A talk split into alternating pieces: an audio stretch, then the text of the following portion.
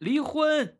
谢英芳抱着手坐在沙发上说道，她一旁还坐着匆匆赶回来的一双儿女，头疼的看着她。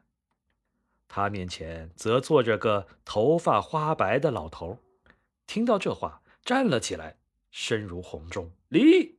这日子我早就过够了。”谢英芳不乐意了：“什么叫做你过够了？本来就过够了，每天都要做饭。”洗衣、喂鱼啊，浇花儿，还陪跳广场舞，比退休前还忙，还得挨骂，谁乐意啊？谢英芳重重一拍桌子：“那你还在这儿等什么？你现在就走啊！”你说的啊，我说的，你现在就走，不要回来，留我一个人在这屋里。他越想越委屈，一口气堵在胸口，不上不下。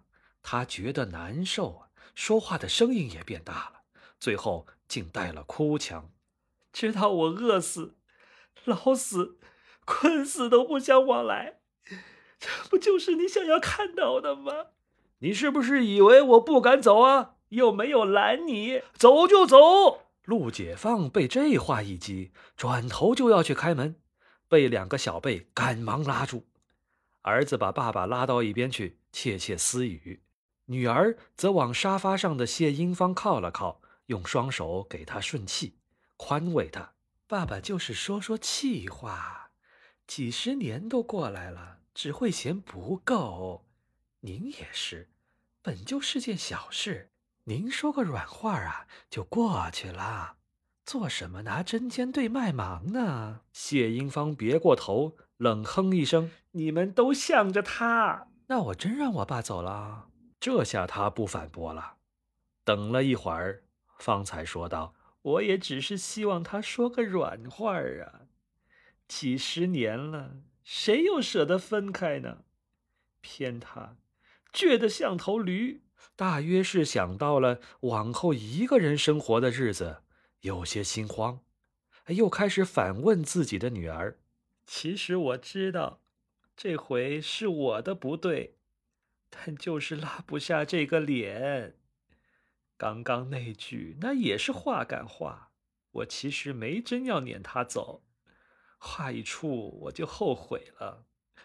哎，他不会真的走了吧？啊？”女儿安慰他：“我爸那人，您还不知道啊。”好在那边的劝解也有所进展，很快陆解放臭着个脸和解了，说的是该干嘛以后还干嘛啊，不离了。只是语气啊，还是跟秤砣似的。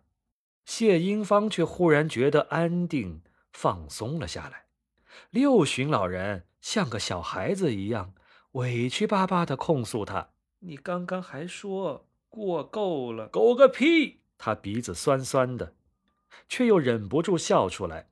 你不是不乐意，太忙吗？确实不太乐意，那也得看为谁不是。